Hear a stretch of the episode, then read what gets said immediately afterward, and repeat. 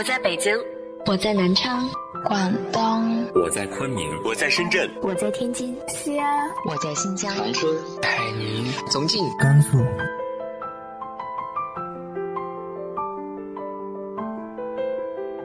这里是 FM 幺八零八四，昨天的你的现在的未来，我是主播背着吉他的蝙蝠女侠。无论你在哪儿，这里都有我的温暖等你。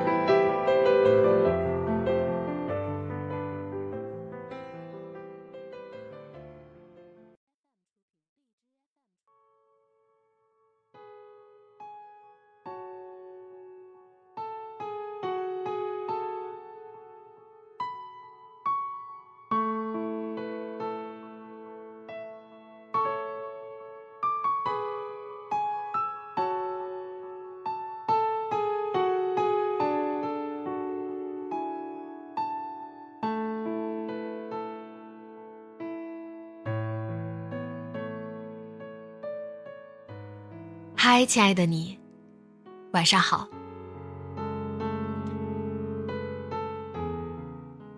人生是很无常的，青春更是。在那个我们还不够强大，却还要去承受很多的年纪里，无常便是成长。今天和大家分享的文章来自于沈十六的。并无岁月可回头。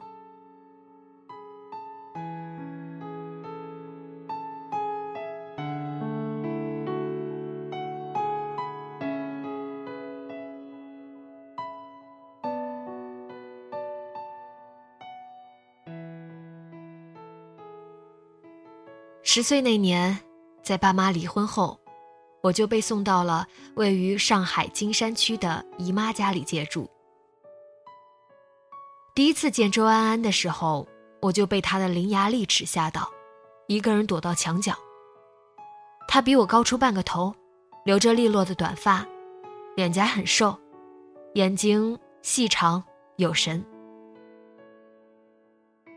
我和她共用一个房间，不足十平方的卧室里堆满了她的玩具，而我，除了身上背着的书包，一无所有。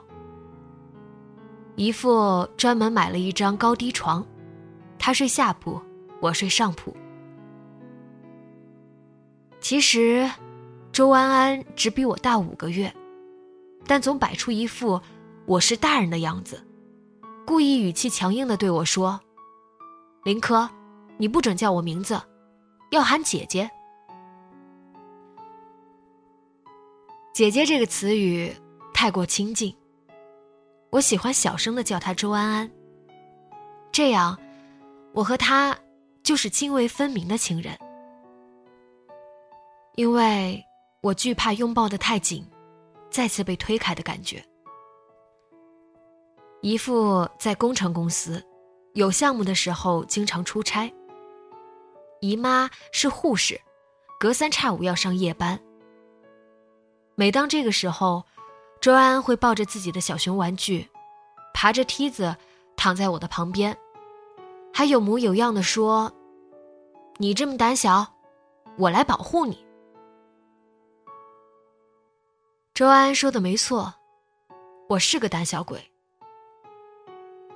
但是个不害怕黑夜的胆小鬼。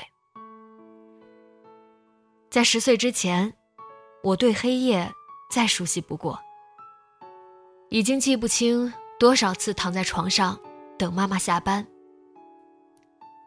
他喜欢穿高跟鞋，走在楼道里的时候会故意发出踢踏踢踏的声音。我预估好他换鞋的时间，咕噜一下从床上爬起来，赤着脚去抱他的腿。他身上有好闻的爆米花味。我抬头看着他。他并不算温柔的推开我，自顾自的脱掉外套，问我：“晚饭吃了吗？”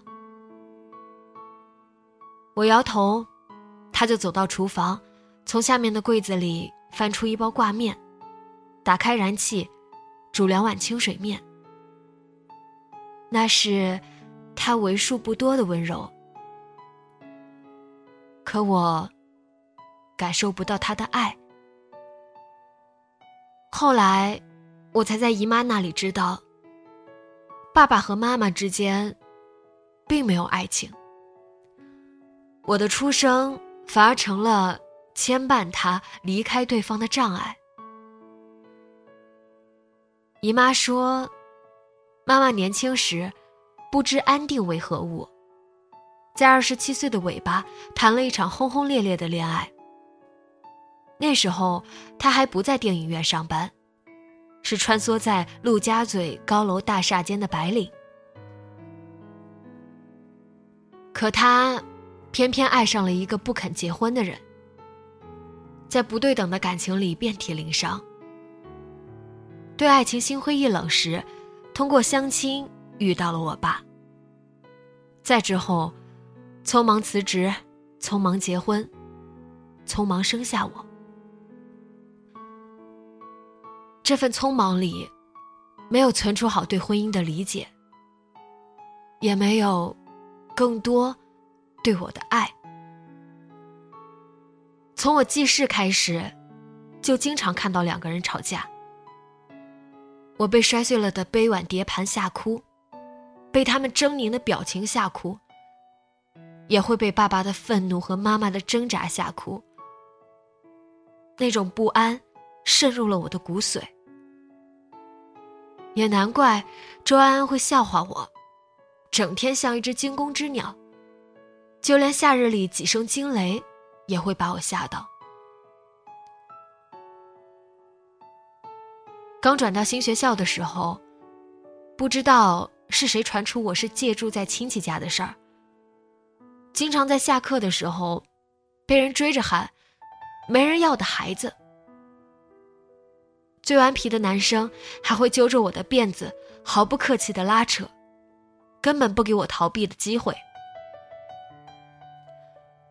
我嚼着泪，但从不反驳。倒是原本在家里跟我约好，到学校就装作不认识彼此的周安安，突然冲出来，抓起桌子上的课本朝对方身上丢，然后大喊：“林科是我妹妹。”谁跟你说没人要的？后来，只要有人欺负我，周安安就像个男孩子一样挺身而出保护我。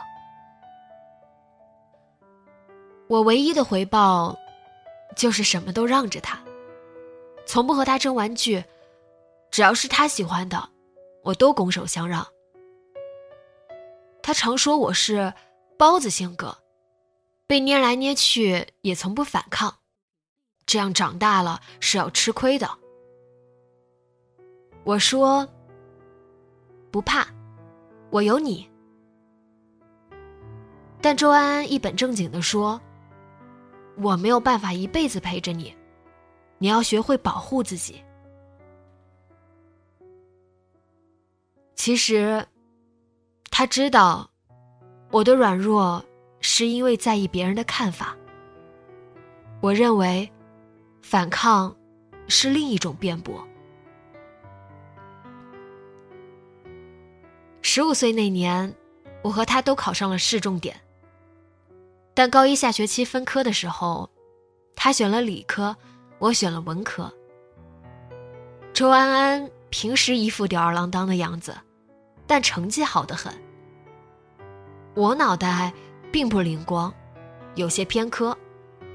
只有语文成绩好到令人啧舌，数学、物理差得一塌糊涂，以至于他常拍着我的脑袋说：“你到底是怎么考进二中的？”上海的梅雨期很长，从六月开始，一直持续到七月。天空总阴阴沉沉的。雨时大时小，但相比晴天，我更喜欢雨天。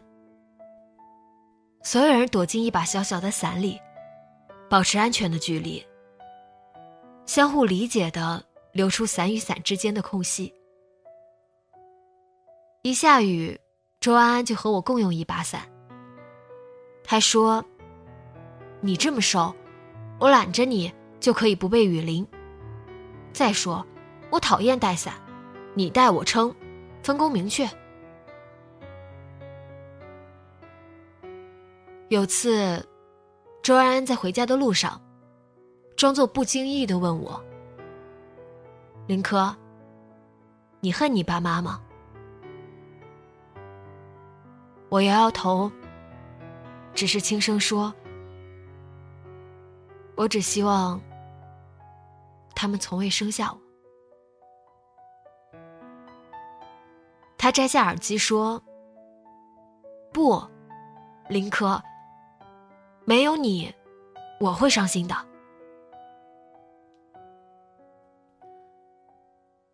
十六岁的夏天，我肿着哭红的双眼，离开上海，搬到了北京。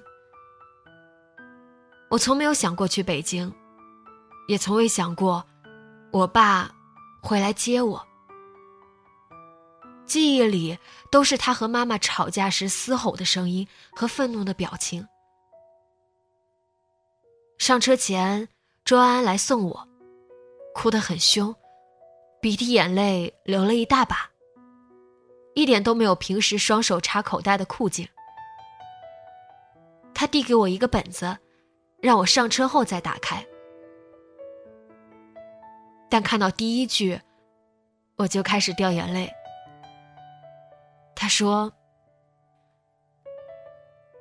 林科。”从你来我家，我就害怕你走。没想到，你真的走了。动车开得很快，窗外的风景转瞬即逝。那一刻，我似乎明白了，分别是一个人成长的契机。他生生撕裂了一个软弱的我。并用事实告诉我，今后必须拥有勇气，去面对未知的一切。搬去北京后，我跟爸爸的关系并没有急速好转。他依旧是我生命中陌生又熟悉的人。我也遇到了新的同学，新的老师。周安会在晚自习后给我打电话，有时十分钟，有时半小时，说一些不痛不痒的话题，然后在最后说一句：“林科，加油，好好开始新生活。”我常在挂断的时候，长久的出神。入学两周后，我交到了朋友。他是我的同桌。一次作文课时，语文老师把我的作文当做范文在课上朗读，他讲了许多表扬的话，但我一句都没有听进去。但坐我旁边的于恩贝听了进去，他在纸条上写：“林科，你写的真好，可以教我吗？”我抬起头。看了看他清澈见底的眼睛，点点头。但这友谊脆弱的像花瓶，一摔即碎。升入高三后的一个晚自习，我独自上洗手间，听到于恩贝在和别人说我的坏话。那一刻，我想起了周安安。如果他在的话，一定早就冲出去跟对方打起来了。我想象着他故作强势的样子，笑了出来，然后若无其事的打开门，看着原被讶异的表情，洗了手，说：“明天我会跟老师说换座位的。”十七岁。我已经有了收整好情绪的能力，不哭泣，不软弱，不再因为被伤害就轻易逃避。就像周安安对我说的：“林科，加油。”后来，我调到了教室后排的位置。不上课的时候，经常发呆。北京的夏天与上海截然不同。晴朗的时候有令人炫目的炎日，雨也换成了爽利的性子，干干脆脆的下。突然的来，突然的走，如此急迫。越发让我怀念起上海的梅雨，但一切都在十七岁的夏天发生了变化。我明白，并无岁月可回头。爸爸妈妈的事情是，我的事情也是，没有人可以抵抗时间，只能在不断前进的时间里。找到更好的出口。从那一天开始，我理解了许多道理。从那一天开始，我要走自己选择的路。